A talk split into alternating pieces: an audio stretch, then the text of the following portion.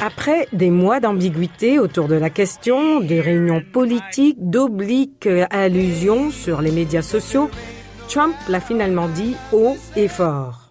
Dans le but de rendre de nouveau l'Amérique grande et glorieuse, j'annonce ce soir ma candidature à la présidence des États-Unis.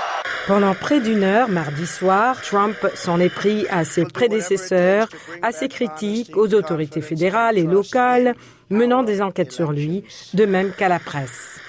Il a réitéré son appel à des politiques plus sévères et plus conservatrices, notamment concernant l'immigration, à la suppression du vote anticipé et à une augmentation des dépenses militaires. Il a promis qu'en cas de réélection, il ferait planter le drapeau américain sur la planète Mars. De l'avis des analystes, l'ancien président devra, pour ce faire, surmonter deux obstacles, le premier étant Ron DeSantis, gouverneur récemment réélu de la Floride et étoile montante du Parti républicain. Michael O'Hanlon de la Brookings Institution. DeSantis a la même dimension sécuritaire dans son message et les électeurs républicains l'apprécient, mais il a une touche plus humaine, plus douce, plus charitable. L'autre obstacle pour Trump est Trump lui-même. En effet, l'ancien président fait l'objet de nombreuses enquêtes financières. Il est par ailleurs accusé d'une foule d'activités criminelles avant et pendant son séjour à la Maison Blanche. De nouveau, Michael O'Hanlon de la Brookings Institution. Ce n'est plus le politicien insurgé d'autrefois, euh, nageant à contre-courant de l'establishment. Euh, nous le connaissons maintenant et nous avons vécu ces quatre ans à la Maison Blanche, euh, puis deux ans par la suite. Je pense donc que les gens peuvent aisément changer d'avis à son sujet.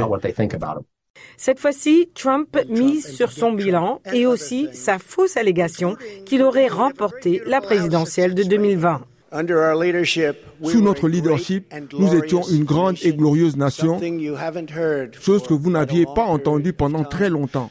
Nous étions une nation forte et plus important encore, une nation libre. Mais nous sommes maintenant une nation en déclin. L'ancien vice-président de Trump, Mike Pence, l'a qualifié d'irresponsable pour avoir encouragé ses partisans à lancer une violente insurrection contre le Congrès le 6 janvier 2021 dans une tentative d'empêcher la certification de la victoire de Joe Biden sur Trump. Dans une interview exclusive accordée au journaliste David Muir de l'émission World News Tonight, Pence a répondu de manière indirecte à la question de savoir s'il soutiendrait Trump. Je pense que la réponse revient au peuple américain.